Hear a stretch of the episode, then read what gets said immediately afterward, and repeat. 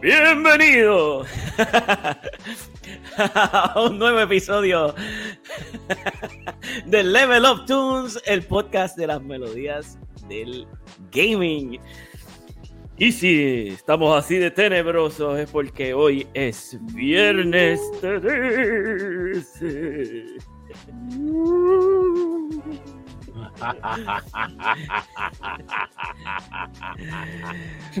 Mi gente, estamos por aquí gracias a la gente de EXP Gaming, donde siempre subes de nivel. Me llamo Liquid, soy su panelista junto con Sorben y Profe.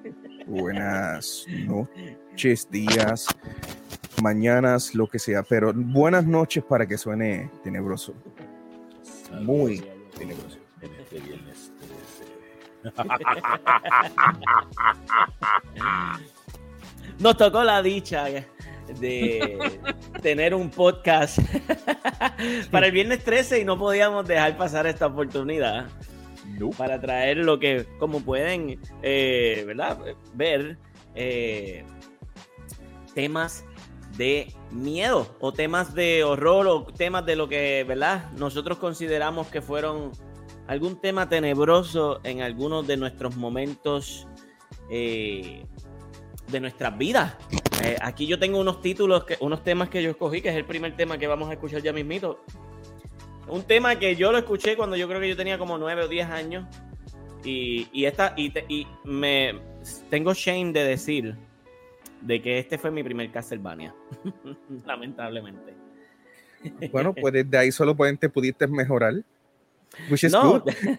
Sí, porque empezaste con el que con el que empezaste con ese está fuerte, lo sabes. Ah, sí, No, eh, yo no sabía lo que era Castlevania y este recuerdo que me lo regalan de, de, de cumpleaños o no sé qué fue y yo lo pongo y vamos, vamos, vamos a empezar, vamos a empezar rapidito, vamos, vamos con esto, vamos con esto para que, para que escuchen, esto fue lo primero que yo escuché cuando puse Castlevania 64, así que vamos, vamos a escuchar.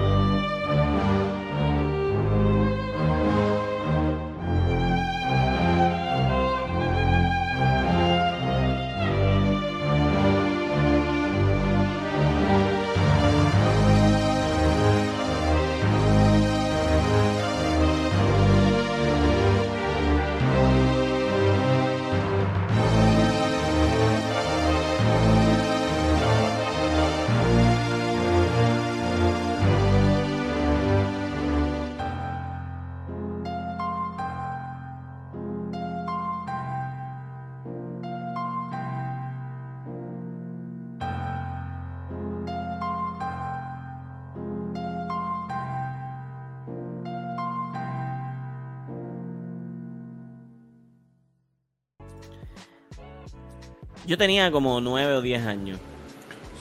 Solemne. Y fino. escuchaba el- el- el- cuando yo lo jugué por primera vez, yo lo, lo único que escuché fueron los primeros 20 segundos y me puse a jugar. Sí, esto es El- Prestar, vamos a jugar. Esto es Castlevania 64. Diablo. Let's El, go. el intro como que tiene este, este tono que tú asocias con Castlevania, pero como que después cambia algo, algo Eh, diferente. Es como una danza. Cuando empieza ti, ti, ti, ti, y, de- y la parte de atrás empieza como que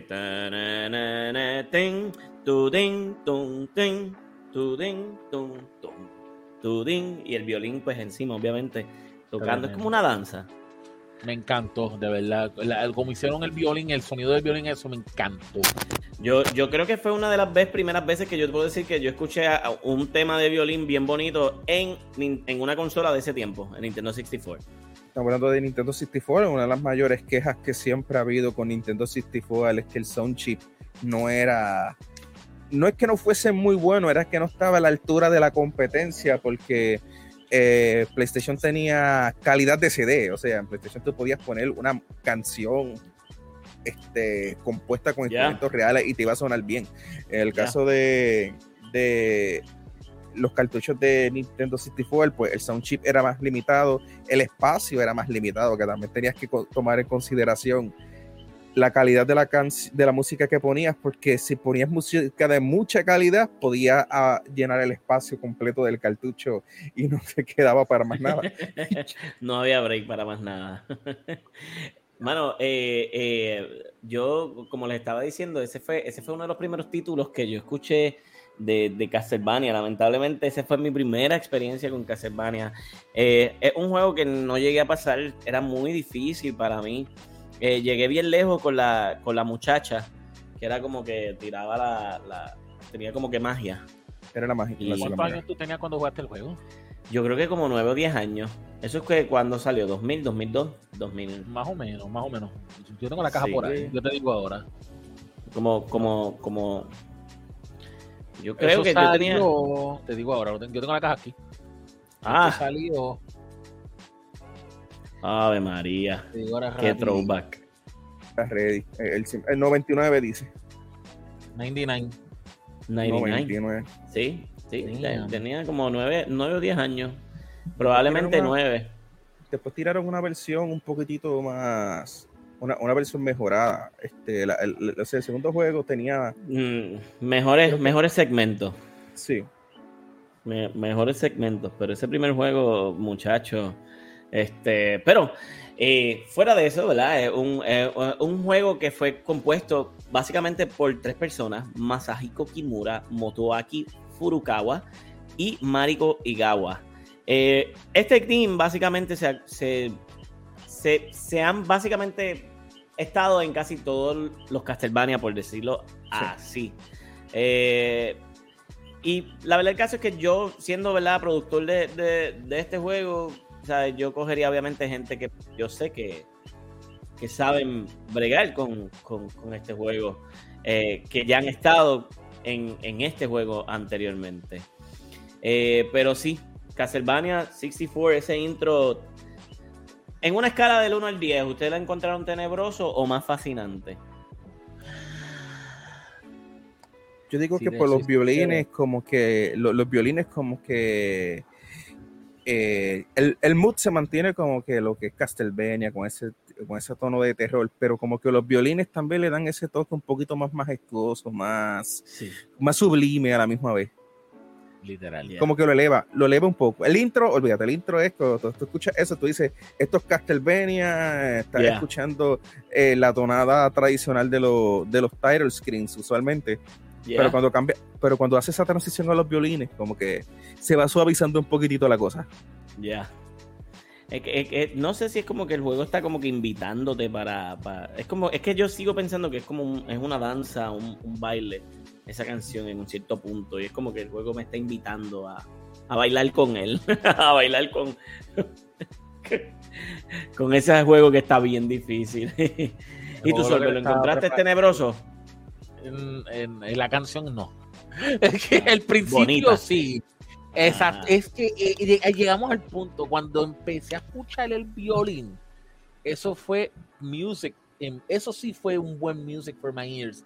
I was like hypnotized with the violin. Me encanta. Claro. Primero que lo que es violín y piano es mi instrumento favorito en cualquier videojuego. Empezando por ahí.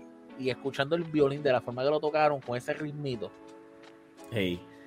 Y es como que un solo violín solito, como que empieza desde, desde bien lejos, es como que. Y es como que bien, bien, bien sutil, como dijo como dijo profe, que le da un contraste totalmente diferente a lo que empezó en este intro.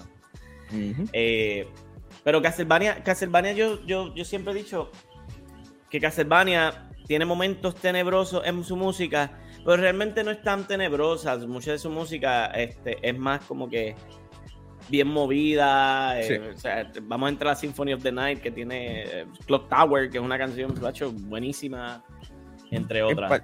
En, parte lo hacen también porque como el, uno de los principales este, puntos de los Castlevania es la movilidad del personaje. Como tú mueves el personaje, como que te da la, la, música movida, como que te acompaña más o menos y como que te hace caer en el tono más o menos de lo que estaba buscando el juego, de mucho movimiento rápido, esquivar, saltos precisos. Exactamente. Eh, que de hecho no me quejo para nada porque es que son incredible bangers, ¿sabes? Escuchar todo ese todos esos juegos, ¿sabes? Como que jugar los juegos de Game Boy Advance de 10 nuevamente para escuchar esas canciones. Uff, fíjate de eso. I'm in. I'm in for the ride. ¿Sabes que Gracias a ustedes por tener tanto Castlevania, terminé dando el tarjetazo y me compré la, colegia, eh, la colección de Game Boy Advance para PlayStation. Let's go. Te vas va a seguir creciendo definitivamente. Sí. El, el primero, el primero es Harmony of Dissonance, ¿verdad? De esa colección. ¿O es eh, Circle of the Moon? Circle of the Moon pasó a ser Harmony of Dissonance y el tercero es Aria. Me eh, falta Aria de esa trilogía por terminarlo. Que Aria by far está buenísimo. Ah, yo pasé, para que veas, yo jugué Circle of the Moon, rápido salté Aria of Sorrow y todavía no he pasado Harmony porque... Es que de los tres Harmony como que se siente... No se siente se siente como que atrás, atrasado. Estamos aquí por la música y uno de los problemas mayores que yo tengo con Harmony es precisamente la música. Ah. la música, la música como que usaron mucho, eh, dependieron mucho del sound chip del, del Game Boy Advance, como que no se siente. De hecho, hay hasta un parche eh, la versión que tú puedes emular, hay hasta un parche para mejorar la calidad de la música. Ah, wow. Me interesa jugarlo así de esa manera, actually, ahora. Interesante. Eh, definitivamente. Este, yo, pero yo siento que Harmony of Dissonance de los tres es el más como que flojo. De, es que como que they went a step back, en mi opinión. Sí. O sea, tú juegas Circle of the Moon y después juegas Harmony of Dissonance y tú te quedas como que me siento que estoy jugando un juego atrasado de todas las cosas que Harmony of Dissonance, eh, que Circle de Moon te dejaba hacer. Yo, entiendo, yo entiendo que es que lo tiraron muy rápido, maybe. Que se tiraron, no esperaron mucho tiempo entre uno y el otro. Un classic case de esos de, de vamos a avanzar porque si no nuestro... un cyberpunk ahí se tiraron básicamente. Tiren ese juego ya. ese fue Castlevania 64 para comenzar el, el podcast tenebroso de hoy. Este, ahora, siguiendo por la, por la línea de, de retro, eh, estamos en la, la, era de 64. Venimos con un bombazo. De, esto es una de mis canciones favoritas también de mm. este juego. Este es el pick de, de, de Sorben. Um, vamos a escuchar el Banjo Kazooie. Vamos a escuchar el Banjo Kazooie. Mad Monster Mansion. You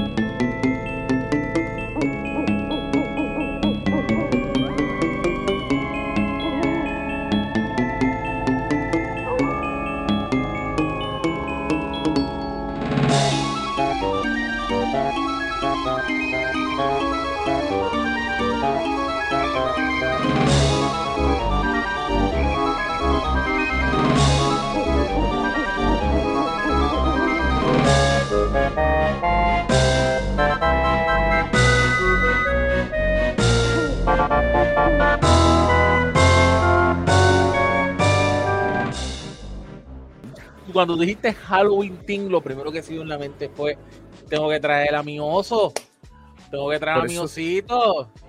De, por, eso es que, por, eso, es que no elegí, no elegí esa canción porque estaba seguro, full 100% de que Solver la iba a elegir. Era como que, no, eso, eso, va a estar ahí sí o sí. Caramba, solo tirar de SBF, imagínate si no lo iba a traer acá. Pero Espera que ustedes, ustedes se van a sorprender con este compositor. Yo creo que es la primera vez que mencionamos su nombre aquí. Se llama Grant Kirkhope. Él es, un compositor de Escocia. Yo lo había traído anteriormente, creo, para uno de Donkey Kong 64. Pues, exactamente, porque él, él, fue, él fue compositor de muchos juegos de Rare, Donkey Kong Land 2, Killer Instinct, Golden Eye, Blast Corp, Donkey Kong 64, Banjo Tooie, Perfect Dark, Star Fox, Viva Piñara, sorprendentemente Candace of Hyrule, mm. World of Warcraft, Amalur y Mario Rabbids, el, el DLC de Donkey Kong y Sparks of Hope. Ah, estuvo, estuvo para el nuevo, para el Spark of Hope. Estuvo para el nuevo de hecho, en el, en el nuevo hecho, estuvo con Yoko, estuvo, con Yoko.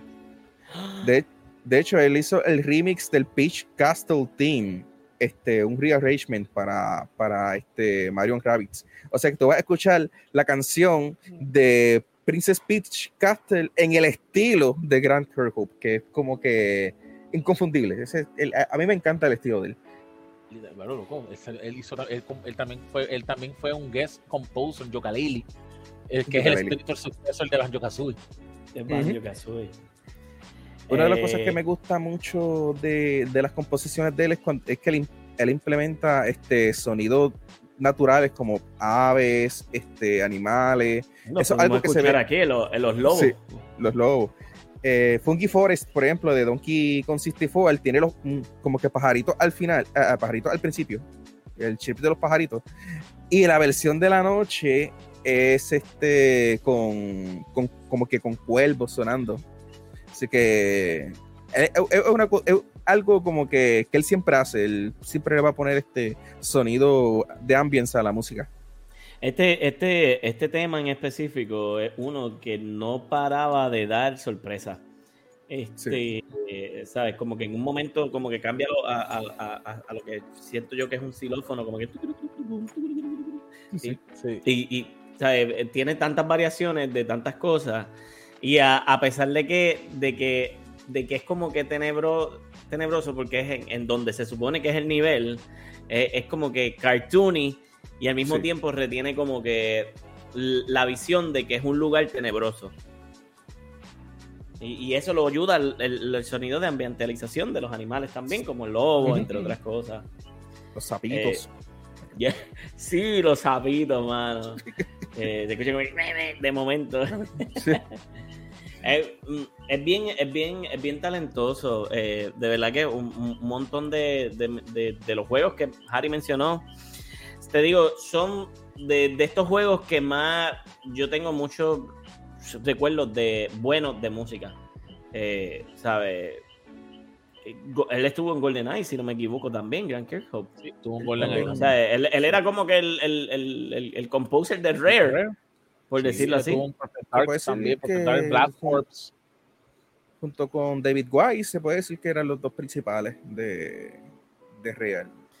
¿Qué, qué, qué grupito ese, mano, Rare, de verdad, este, en, el sentido de que dio tanto, tantos palos en un momento dado. Y ahora es como que pues están con Sea of Thieves, pero como que tú no, no, no sigues viendo más, más cosas.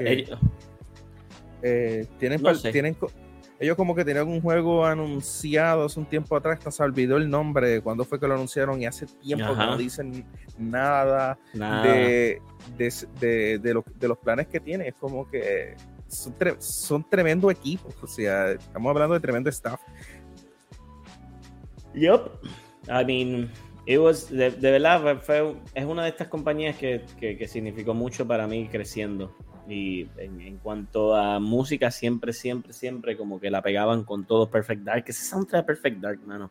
Eh, ahora me pongo a pensar en Perfect Dark y yo estoy, ¿por qué no cogí una canción de Perfect Dark para este, para este este podcast, pero ya tendremos otra oportunidad para escuchar más de, eso. si ah, ponemos el link. Como tres canciones más mientras estábamos hablando de Banjo Kazooie y Diablo. Sí, sí, sí. Si ponemos al Nintendo 64 como, como en perspectiva, podemos decir que Rare era, fue, prácticamente la compañía que, que, le dio el salve a Nintendo 64 en ese, en, ese tiempo, porque de verdad era Bankers. Eh, eh, hasta juegos que hicieron como que de, de, un momento para otro, por ejemplo, Diddy con Racing, que era prácticamente un juego que, que tenían que tenían aguantado, ahora algo así que estaba prácticamente cancelado, le dijeron, Banjo Kazooie no va a salir para Navidad, hagan algo antes de que termine Navidad, boom, tiraron Diddy con Racing y es un juegazo. Sí, mano, eh, unbelievable. Y, y, mucho antes de, de, tirar este Donkey Kong, ¿verdad? Eh, eh, Diddy Kong vino, o no, Diddy Kong Racing vino antes. Diddy Kong Racing vino vino antes de vino antes de, de, Donkey Kong 64 de Donkey Kong y vino vino antes de Banjo Kazooie la razón por la que ellos lo tiraron eh, aceleraron el lanzamiento del juego ellos como que retomaron ese proyecto y lo terminaron rápido porque el proyecto grande que ellos tenían era Banjo Kazooie y no iba a salir para Navidad. Entonces ellos decidieron terminar ese juego bastante rápido, tirarlo y lo usaron para presentar a Banjo y a Conker. Conker. Conker, eso es otro, otro personaje también que, lo han tenido escondido, guardado, no sé. No lo presentaron de la manera más accurate posible, pero pues lo no, definitivamente. Eh, de, esa, de, de, esos momentos de 64, ¿verdad? Eh, siempre, siempre tengo muchos tesoros de, en, cuanto a música. Y, aunque, profe, o sea, estaban limitados por el soundchip, para mí yo, yo siento que, tuvo una... Eh, quizás es por la nostalgia, realmente. Yo, yo digo que en el, yo, lo, yo lo que veo es que son tremendos compositores. Cuando, tú, cuando, cuando logran lanzar estos bangers a pesar de, de lo limitado que puedan estar en, en, en espacio y calidad de sonido, yo te digo que son tremendos, tremendos compositores los que trabajaron en, esa generación. Es verdad, es verdad. Este, moviéndonos por, esa misma generación, venimos al, al, pick de, de, profe. A mí, yo, les digo que mencionamos este tema y yo estuve brainstorming mi cerebro, como que diablos, qué canción, qué canción. Y, y profe viene con Medieval y yo, wait, what, es verdad. Este, este era otro juego con, con temas así. ¿Sabes qué otro juego tenía temas así como que medio, medio de PS2? Máximo, ¿te acuerdas de ese juego? Máximo, sí, el Máximo era como de, eh, la serie de Ghosts and, Goblins, que fue la versión, se puede decir que es la, el 3D, el, el, el, Ghost and Goblin en 3D, igual de difícil de hecho. sí, máximo, máximo, máximo, estaba, estaba difícil ese primer jueguito. Pero vamos a escuchar la canción de Medieval, The Ant Caves.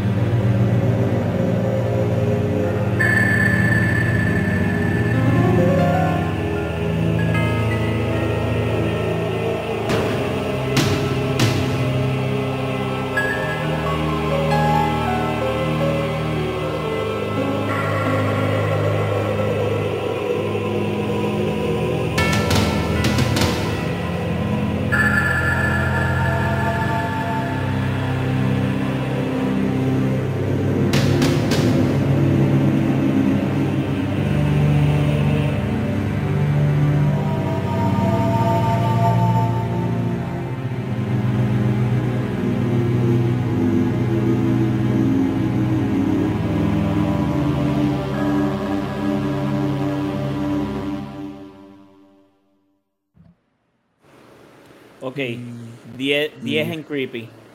Y eso daba. Eso sí tiene lo que es Halloween Drives, de verdad. ¡Wow! ¡Qué sendo creepy! Sí, y este. Esta es la versión original, porque recordemos que la canción tuvo, el juego tuvo un remaster y muchas de las canciones, pues, este, tuvieron ciertos cambios. Yo entiendo que esta fue la que, una de las que cambió un poquitito para menos.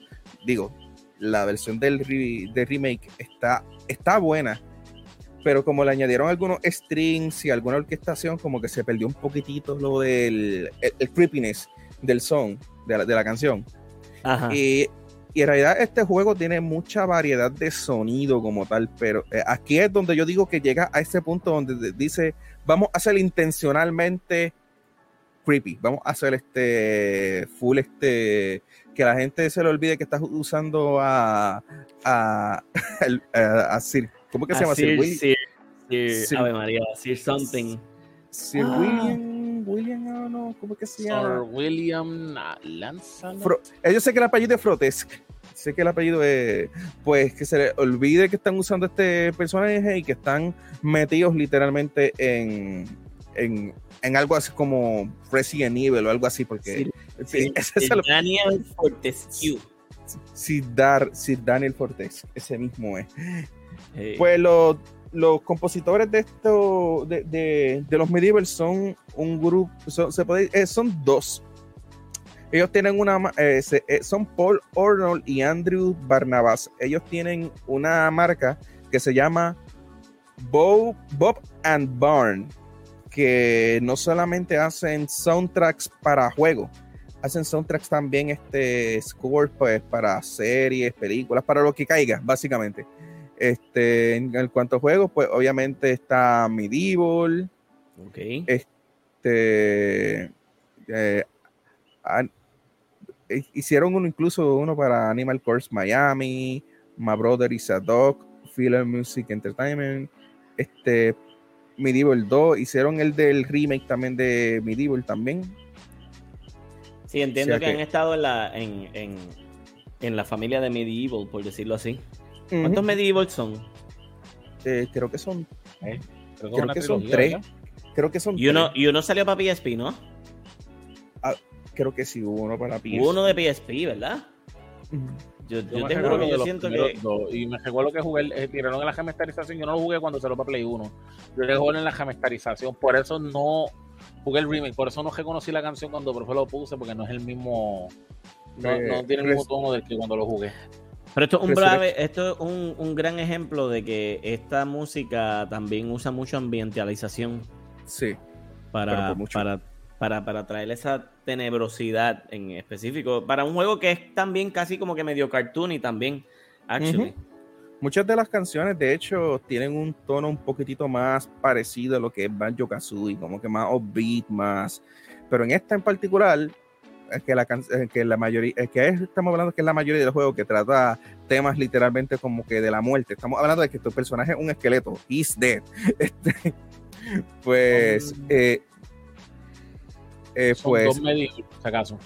dos medieval y Resurrection. Y el, Resurrection es de PSP. El de PSP. Pues son tres, serían tres. Eh, y pues, este, como que hay, en, este punto como tal, es que haces como que ese cambio, que tú lo escuchas y, te queda.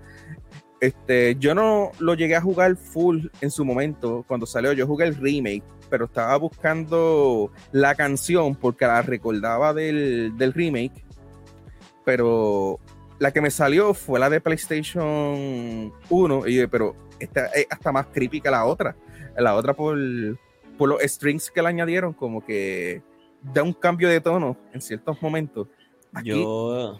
Ajá, perdón, perdóname. Aquí, es aquí, aquí se mantiene en el tono de, de, oscuridad, de, de oscuridad. miedo. Sí. Tenebroso completamente. Yo este eh, iba a comentar eh, que yo había, eh, recuerdo que había leído, si no me equivoco, que cuando Sony se acercó a ese corillo de gente, le, les pidieron que hicieran el soundtrack a, como que trataran de hacer el soundtrack con influencia de Danny Elfman.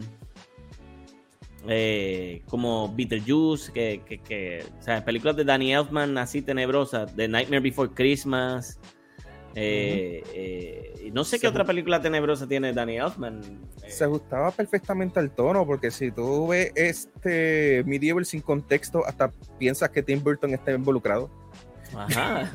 de, nada más que con ver el personaje en específico de, de, de Sir Daniel, eh, tú te quedas como que diablo, esto es bien, la verdad es que es bien, eh, se siente bien Tim Burton, actually. Sí.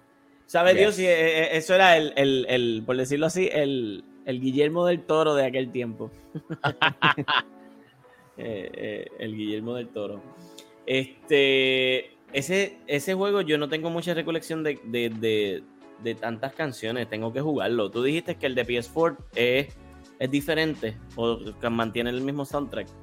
La, algunas canciones se parecen, como que no tienen muchos cambios, pero los rearrangement eh, tienen como que están hechos como que un poquito más orquestrales, un poquitito para sonar un poco más, más, tipo, maybe como movie score por ahí para darte una idea. Ajá. comprendo, comprendo. Es que, que, al final de cuentas, pues quizás en este momento estaba buscando darle una vibra de terror, ahora dar como una vibra un poquito más de épico, maybe. E-, es el peligro de irse demasiado con los strings y todo eso, porque puede, puedes cambiar completamente el contexto de lo que está este de lo que estás presentando. Yeah, I get you. ese, ese jueguito era de, eh, de PlayStation 1, ¿verdad? Eh, no salió para, no, nunca salió para más nada, so eh, en todo caso, pues tenía el sound chip, por decirlo así, del PlayStation 1 mejor, en todo caso, por decirlo así. por lo menos era sonido calidad CD. Ya. Y, se nota porque en esta canción es como te digo, la ambientalización lo hace todo completamente. Y eso es la, ventaja también para algunos soundtracks de estos juegos de tenebrosos, eh, que es necesario tener ese, ese ambience para traerlo. Y lo vimos ahorita con Banjo Kazooie. Y también en este también eh, lo mm. vimos. Detallitos este... que por lo menos los desarrolladores de PlayStation al menos tenían 500 megabytes para, para lidiar para con, la con, con, la música. Sí, por lo menos. Eh, Nobuematsu se aprovechó de eso full. que sí que, olvídate. Digo, olvídate, ahora es que es que voy a componer de verdad. Este, profe, vamos back to back contigo. Eh, tu próximo pick es de de un juego que yo siempre vi la carátula, pero nunca decidí jugarlo. Yo no sé ni, ni lo que voy a escuchar. Yo estoy motivado aquí.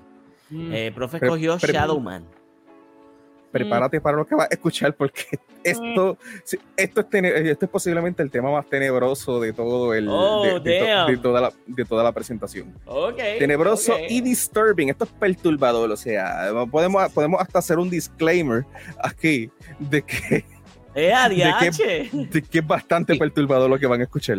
Ok, ok. Bueno, esto es Shadowman's Playrooms.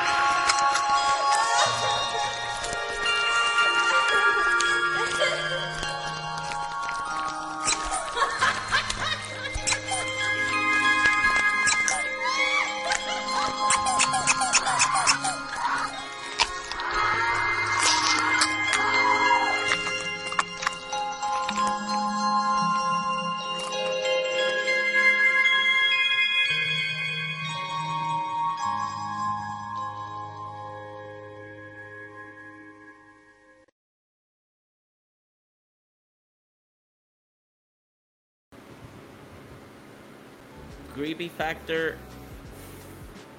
Creepy factor sobre. sobre 100. Sobre 100. Damn. ¿O nunca te imaginaste eh, que te asusta que una canción este con tono es un lullaby es como con lullaby de momento el lullaby más o menos y lo el, el, nivel se llama The Playroom y es lo que tú estás escuchando en la, en la música y lo que tú estás viendo a tu alrededor es que los supuestos playrooms son literalmente cuartos de tortura. Es lo que tú, eso es lo que son los playrooms en, eh, en Shadowman. Y ahí, pues, ahí tú, ¿De qué se trata Shadowman? ¿Qué es Shadowman? Shadowman se trata prácticamente de un voodoo warrior, por decirlo así. Que él, él, una, él era una persona normal y se metió en un revolú con un maletín de dinero que no debió de haber cogido nunca en la vida y pues pagó. Le mataron a su hermano menor y lo dejaron moribundo. Para mantenerlo con vida, le pusieron este, le, hicieron como que un, un, ritual vudú y le pusieron la máscara, una máscara este vudú en el, en el pecho. Y pues eso lo regresó a la vida, pero también le permite cruzar al lado de los muertos. Está como entre medio de los dos mundos, por decirlo así. Eh, hace un tiempo atrás, muchísimo antes del, del juego, de, la historia del juego, un villano que se llamaba Legión, pues comenzó a reclutar distintos asesinos en serie. Donde él los convertiría prácticamente como en inmortales y esos seres como tal, esos tipos, lo, lo iban a ayudar a él a traer el apocalipsis. Pues tu objetivo como tal es derrotar a esos cuatro asesinos en serie, eh, esos cuatro asesinos en serie, y derrotar a, a Legión. Al principio, no lo puede, al principio no lo puedes hacer porque no puedes utilizar los poderes de Shadowman en el mundo de los vivos, pero si tú recolectas ciertos ítems en el juego, te permite convertirte en Shadowman en el mundo de los vivos y puedes acabar con, con esos tipos. La historia es bien, bien, así, así como, así como escuchas la canción, así es la más o menos la historia del juego, es basado en un cómic de, eh, de, de, de Valiant, Valiant Comics. Ah, esto es un cómic. Es un cómic también. Ah, ok. Y, esa primera tonada que tú escuchas, la de la que tú escuchas que es como le da ese sonido como que de, como del alabai, es, una obra clásica. Se llama el Waltz o el Vals in A Flat Major OP 39 número 15. Es de Johan Brahms un compositor, este, se puede decir que era alemán, tengo entendido que sí, de los, de los principales, por decirlo así, en cuanto a, a, esos años como tal. Eh, y en esos tiempos, y alguien, y algo que también hace mucho el compositor de, de, este Shadowman, de este juego, Tim Haywood, algo que hizo varias veces es que en sus composiciones utilizaba música clásica lo primero que tú escuchas en el juego es Moonlight Sonata, o sea, full. Ahí tú lo escuchas prácticamente sin cambio. Y el, y el nivel de Londres, tiene, eh, la, música que está sonando de fondo es el Moonlight Sonata de Beethoven. Ah, wow, qué duro. Vamos eh, una pregunta. Este, este, juego lo llegaron a tirar los remasterizados en algún momento hace poco, ¿verdad? Lo tiraron hace poco. Está para PlayStation 4 5 eh, para oh, Nintendo serio? Switch. Y para Nintendo Switch. ¿Qué? ¿Nintendo Switch? Sí. Este juego hay que jugarlo. Eh, sí, estoy como que súper intrigado. Si lo pongo eh, en un género de juego, podría decir que algo así como un Collectathon slash Metroidvania. Ok. Está más o menos entre medio de los dos, de los dos géneros. Consigue nuevas habilidades para avanzar, pero el objetivo principalmente es colectar unos ítems que son Dark Souls. Los ítems se llaman Dark Souls, literalmente. Ah, qué cosa. ¿eh? Qué nombre, qué nombre. Este, yo tengo que decir que esta canción eh, me trajo rápidamente a la mente a Sweet Tooth de Twisted Metal. hay unos tipos que hay unos tipos que te persiguen con sierra eléctrica en ese nivel. En serio, no sé, pero me dio, me dio vibe de, de Sweet Tooth de Twisted Metal, el, payaso. Este, ah. me, dio ultra vibes a eso. Yo creo que es más por, la parte que es como que pues, es como que si estuviese cogiendo un lullaby a la parte de atrás. Sí. Está, eh, again, si es algo importante que hemos escuchado hoy en los juegos de horror de, estos tiempos, es la ambientalización. Eh, la, gente gritando, el sonido este de la cieja, este... el patito de hule. Sí, el patito de hule, sí. Es como que, wow, eh, eh, tú sabes, se nota... Damn, yo, yo me, quedo, a veces me, me, da un poquito shock ¿Qué tan profundo y tan oscuro tiene que ir un compositor dentro de su, dentro de su mente, su corazón, para componer música de esta manera? Es verdad que tú tienes ya la visión, porque a ti, a ti el director viene y te dice, yo quiero hacer este juego con esta cosa, esta cosa, esta cosa. Yo empiezo a empaparme como compositor de, esto, pero o sea, yo tengo que meterme tan profundo dentro de, este tipo de, de pensamiento como que para traer ese tipo de, cosas, tú sabes. Quizá, eh. quizá, él tuvo referencia de Valiant Comics, este, del que, como, que sería como tal el tema o la ambientación de la obra como tal. Y quizás le dijeron, compón una, con una canción para un nivel que se llama Playrooms, pero que escondido es un cuarto de tortura. Básicamente. y, hace sentido con todo lo que estás escuchando, porque pues tú escuchas diferentes sonidos de, ciertas cosas que están pasando, y pues yo pude envisionarme que definitivamente yo estaba en un lugar en donde estaba viendo un montón de atrocidades aterradoras de, de horror. Tengo que admitir que el patito de Google es lo más creepy que yo puedo escuchar ahí. Ese. se queda pegado. Sí. Eso es cierto, es verdad. Yo, eh, eh, yo creo que es uno de los, de los más creeping factors de, de esa composición. wow. Definitivamente yo creo que es el top creepy song de, de, de hoy. No hemos terminado.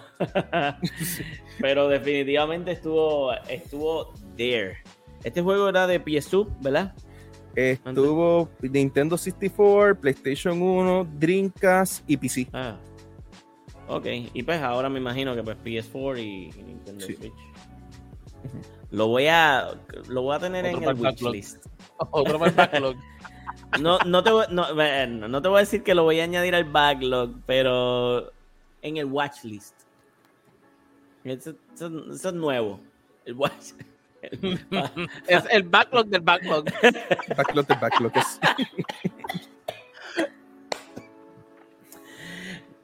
Damn, traté de zafarme.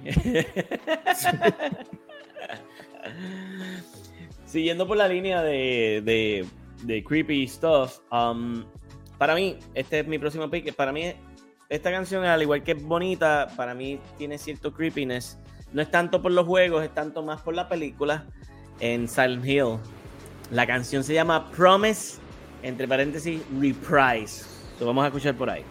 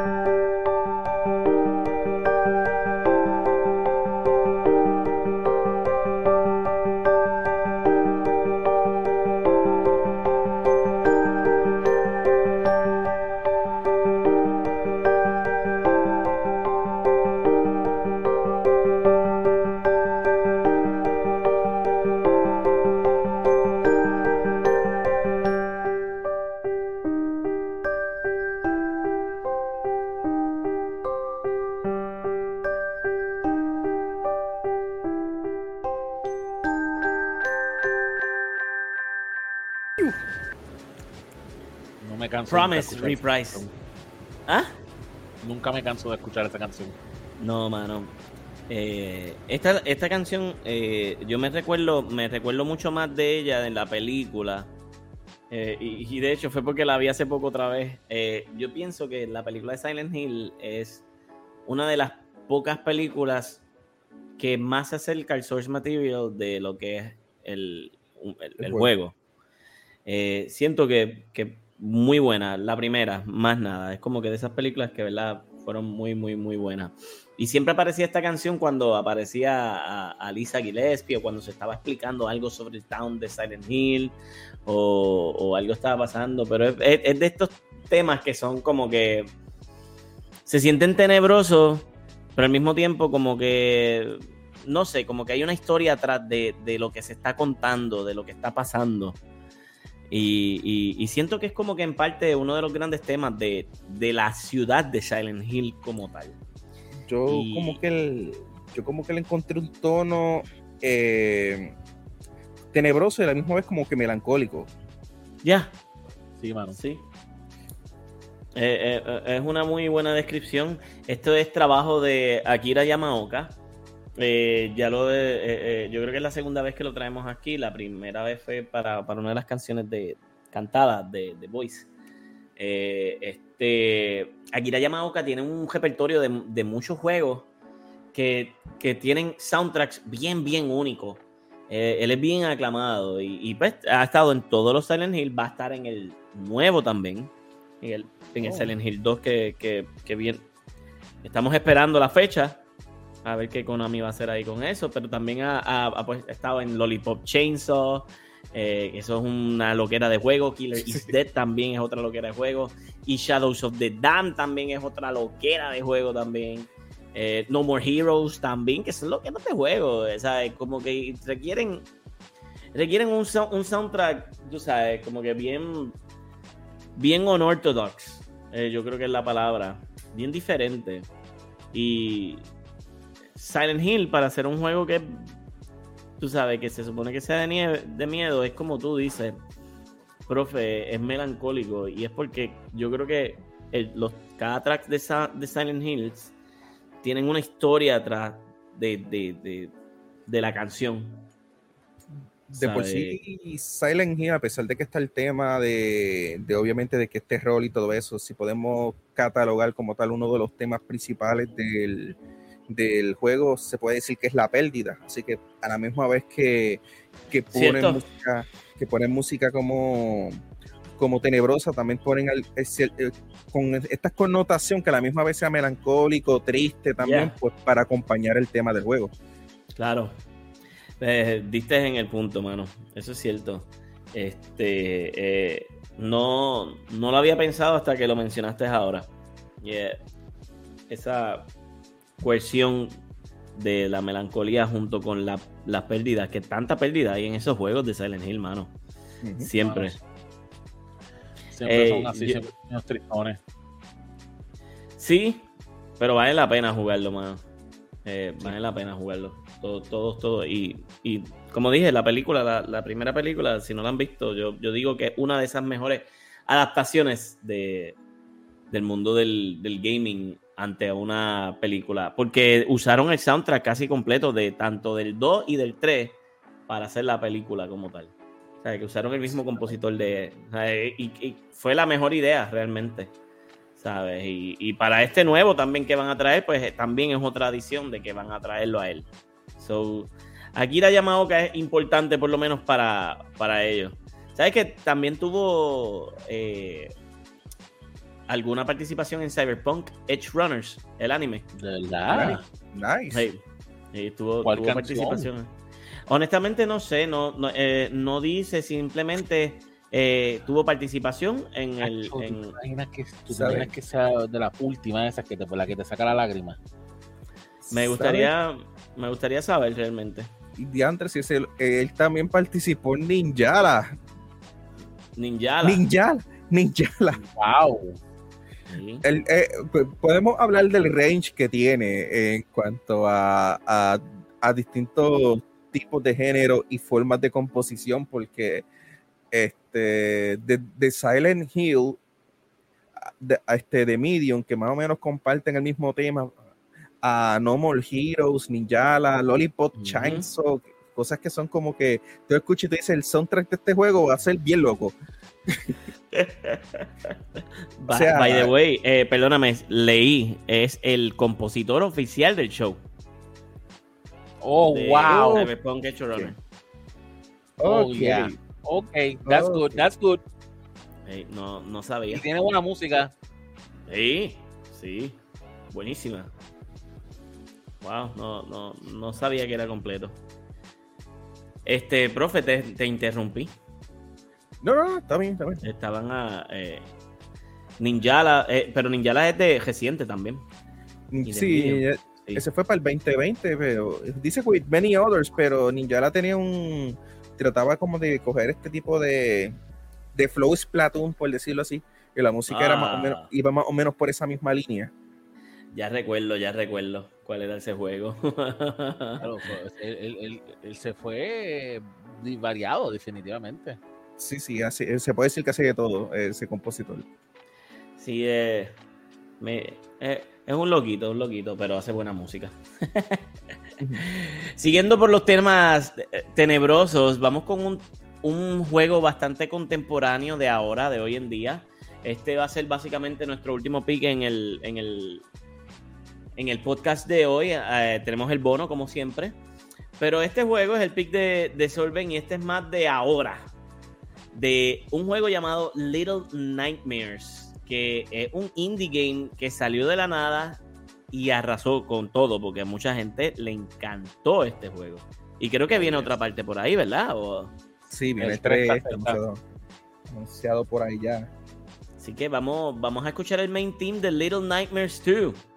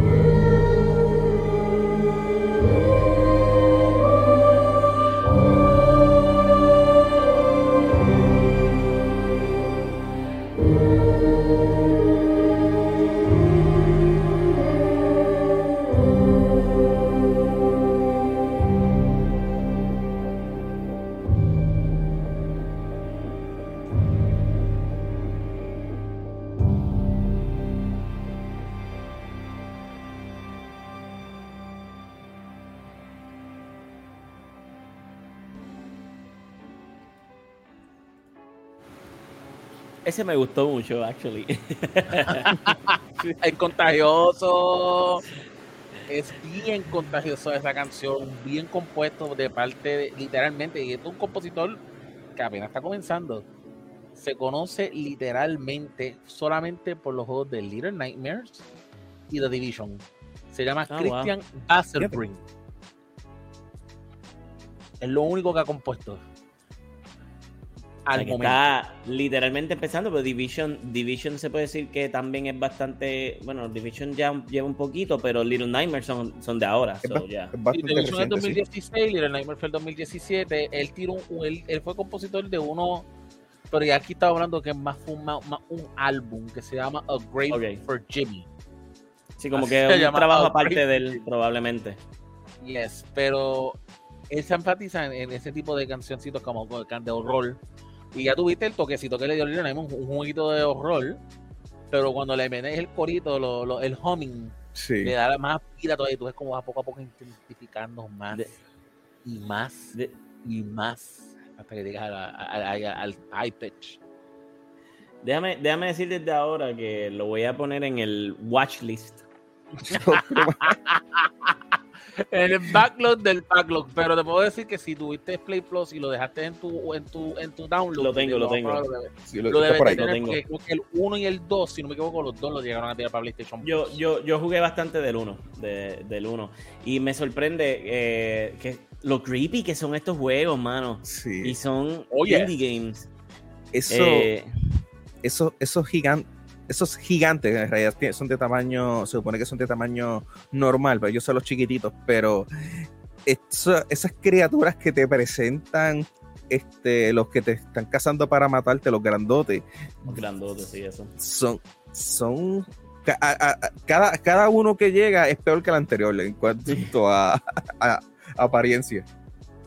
Y el lore, el lore que tiene estos juegos es algo serio y no cuando digo que algo serio, algo serio, tiene que estar pendiente a cada detalle para ser un juego que no tiene narrativa, que tú simplemente te estás como que escapando. Ellos te están explicando la historia, ellos te están explicando la historia simplemente con la ambientalización de lo que tú estás viendo. Pero hay, hay una escena, para que tengas una idea, en el, especialmente en el 2, que eh, si no me equivoco es el del cocinero, si no me equivoco, era, un, o era una persona que operaba, no me recuerdo bien ahora mismo, porque hace tiempo no lo juego. Tiene el nene de él en una camilla. Y él está haciendo lo posible porque le quiere salvar la vida. Esa cosita chiquita, post plug. Ese plug, cuando él lo jala, tienes que estar bien pendiente a los detalles. Porque para que tenga una idea, hay un lore bien deep después que tú desconectaste ese plug. Tengo que ver los videos de lore ahora. Tienen que jugar ese juego tiene un lore ridículo. Para que tengan una idea de que cuando yo jugué el 2, yo lo jugué, lo jugué dos veces, porque son dos finales diferentes. Yo estuve todas las mañanas por un mes con mi nena, llevándola para la escuela, hablando del lore de este juego, dando teoría, porque es que el juego tiene mucho. Va a ser un juego corto, tiene mucho, mucho contenido, mucho lore, estilo Five Nights of Freddy. eso mismo iba a decir, que siento que estos juegos son parte de como que de esa familia de, de juegos, eh, se le llama creepypasta. Eh, si no me equivoco. Sí. Este, como esa línea de, Five Nights at Freddy's. Eh, se siente que es de, como que ese corillo de conjunto de juegos que, están así. Eh, Slenderman, este. No sé qué más otros juegos que de momento han salido en el internet últimamente que, son así. Este, y te pregunto, eh, al igual que la canción, ¿el, juego sigue siendo igual de tenebroso? ¿O sí? ¿Tú consideras, ¿Tú consideras que esto es un horror puzzle game? Es un horror puzzle game, no lo voy a negar. Porque Platformer también. por eso hay, hay partes que tú tienes que como que, cómo saber cómo pasar por un sitio.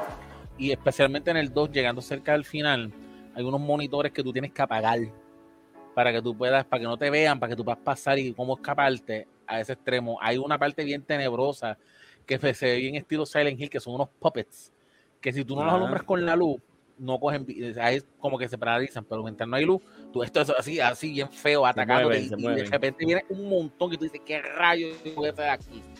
O sea, el juego tiene, tiene sus escenas, tiene sus escenas.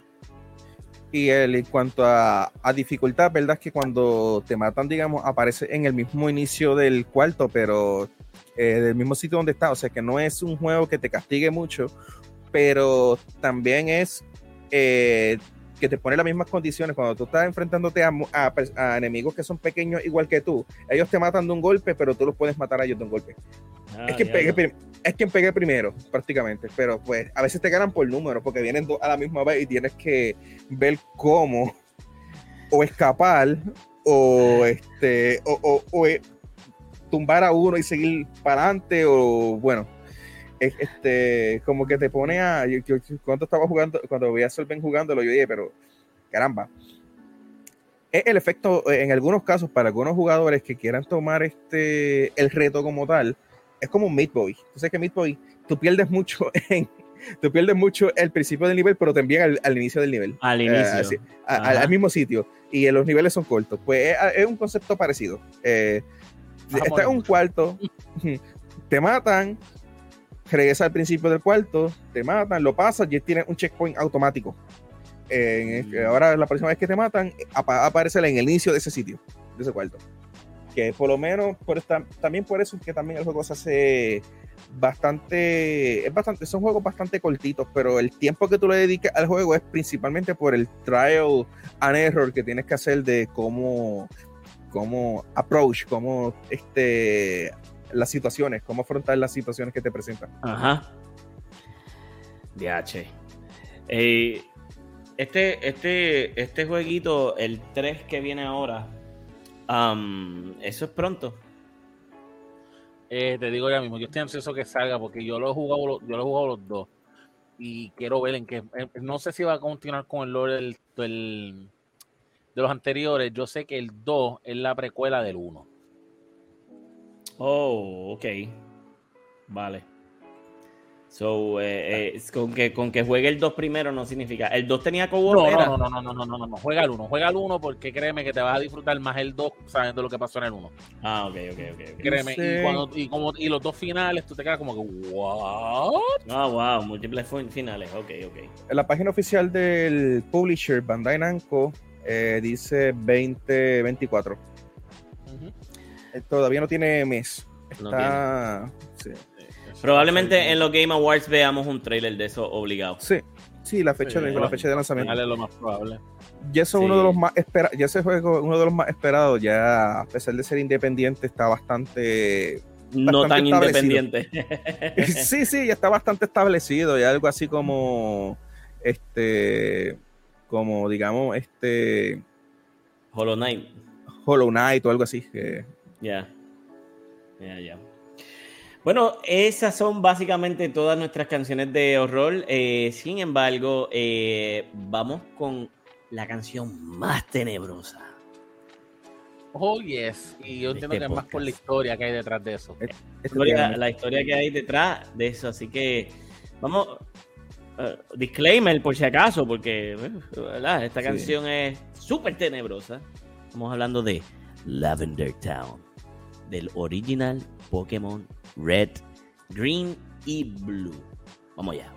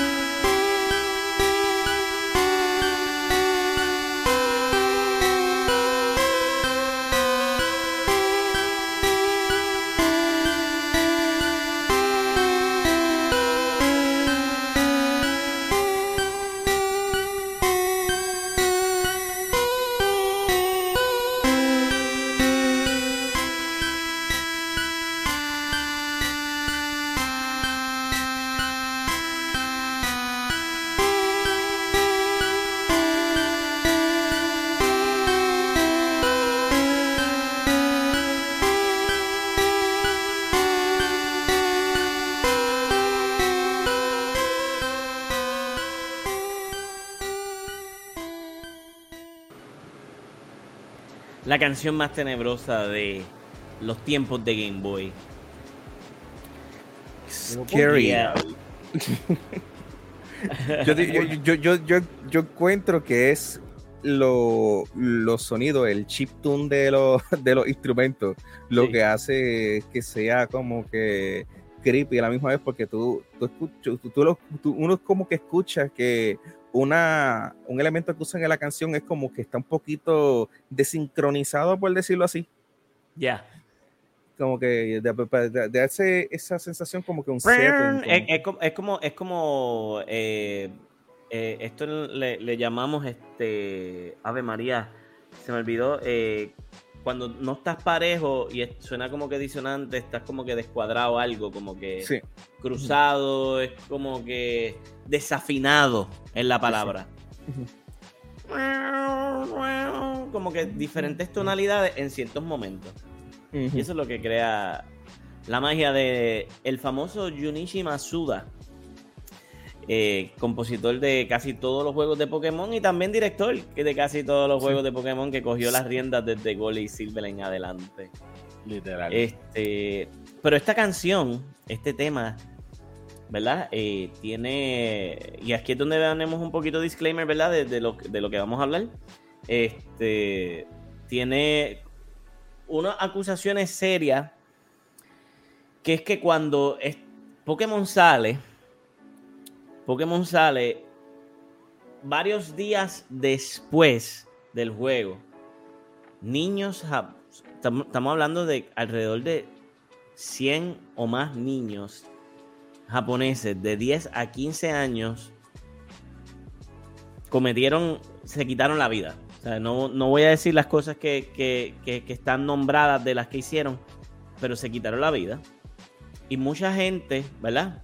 Eh, llegaron a la, eh, y esto yo creo que era más un ataque porque Pokémon estaba tan popular. En esos tiempos, sí. Eh, Pokémon se volvió un fenómeno inesperado. Que, ¿sabes?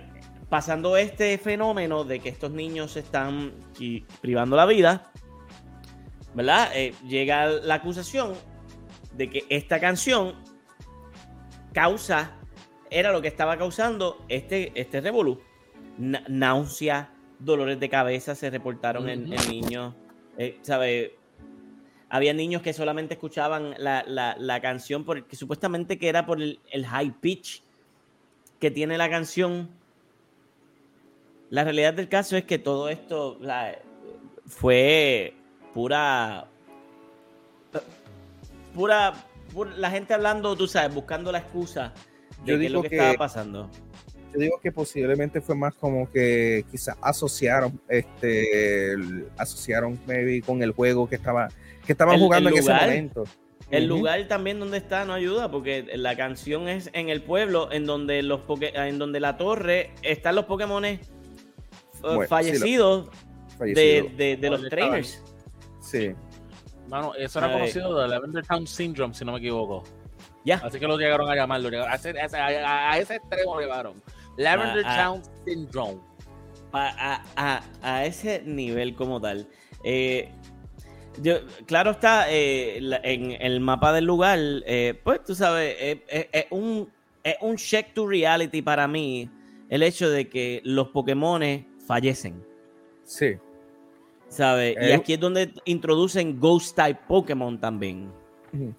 Y hay una historia completa en el pueblito detrás de, la, de, los Pokémon muertos este, y todo eso. Aparentemente hay una historia donde eh, este, el Dr. Fuji está cuidando un Cubone que, ah, quedó que quedó huérfano y pues en la torre tú te encuentras con un Ghost y cuando tú descubres quién es el Ghost es un Marowak.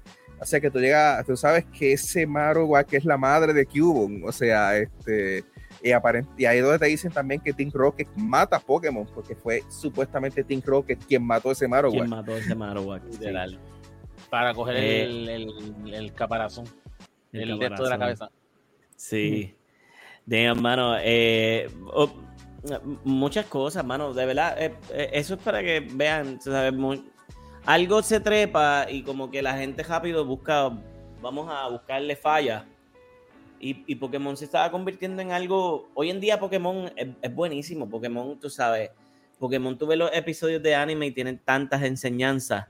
Sí. Eh, pero, ¿sabes? Un episodio literalmente está lleno de super enseñanza, eh, de, tantas cosas de la vida, eh, tanto de estar como con tu compañero Pokémon como estar con tus compañeros de, amistades.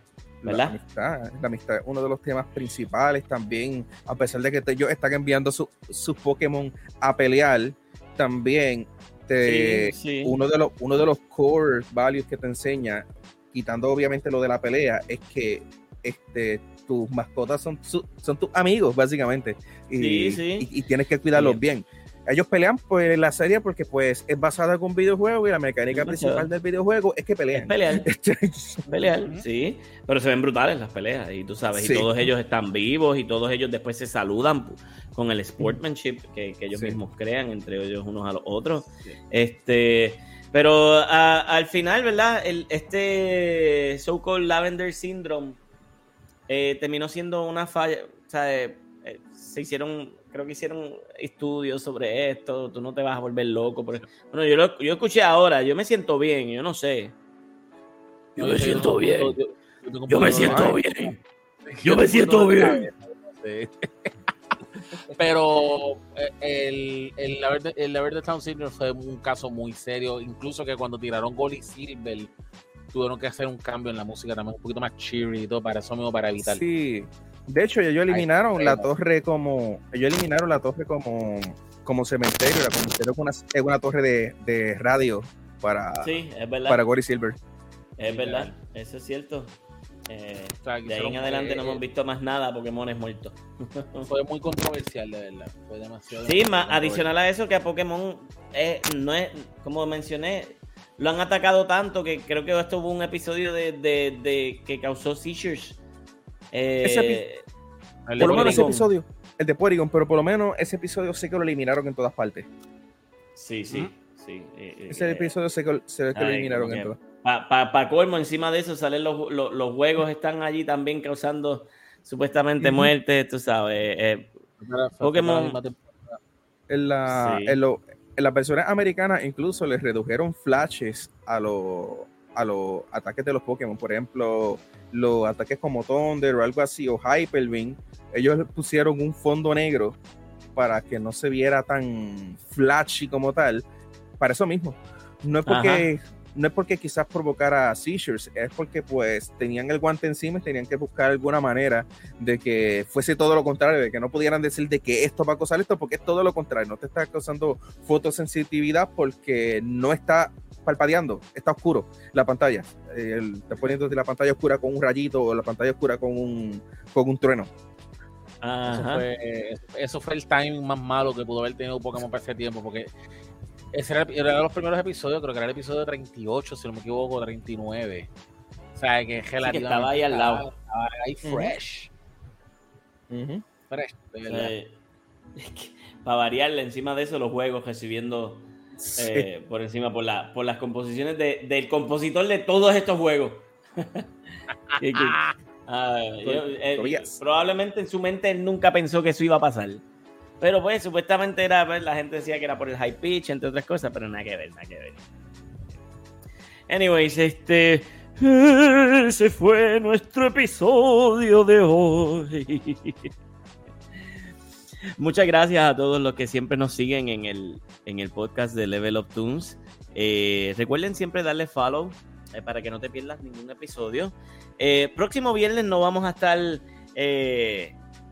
en episodio, nuestro, uno de nuestros panelistas va a estar, mira, disfrutando de, de, un good time needed, eh, unas vacaciones necesitadas. Dicen que va a estar, eh, dicin que va a estar bregando el backlog en, esa, en esas vacaciones adicionalmente.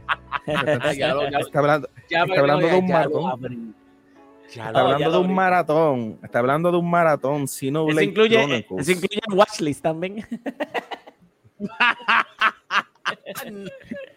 Watchlist, wishlist. De, todo, de todo. Pero le voy, a dar, le voy a dar, So, e, este próximo viernes no vamos a estar con ustedes, pero el próximo de arriba venimos con probablemente con uno de los episodios que vamos a traer nuestro primer invitado.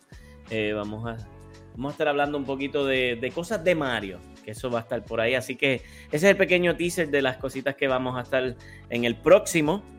Así que agradecido nuevamente, espero que les hayan gustado estos pics de hoy. Eh, si no escucharon el pic de que ustedes piensan que era el más tenebroso, tranquilo, probablemente vendrán. Siempre déjennos eh, sugerencias, comentarios, entre otras cosas, en, en el poll que siempre tenemos disponible en, en Spotify y en la sección de comentarios. Así que nuevamente, profe Solven, gracias por hoy estar aquí con nosotros eh, para este podcast de Viernes 13. Así que los dejamos. anda, anda. anda. Ahí, diablo. Yo creo que la canción de de Lavender tuvo efecto, así que. Sí, sí, sí, sí. Tuvo, tuvo, un efecto peligroso ahí. Vamos, vámonos antes de que sea demasiado tarde. Así que gracias, muchachos, por estar hoy en Level Up Tunes, el podcast de las melodías del game. Será hasta la próxima.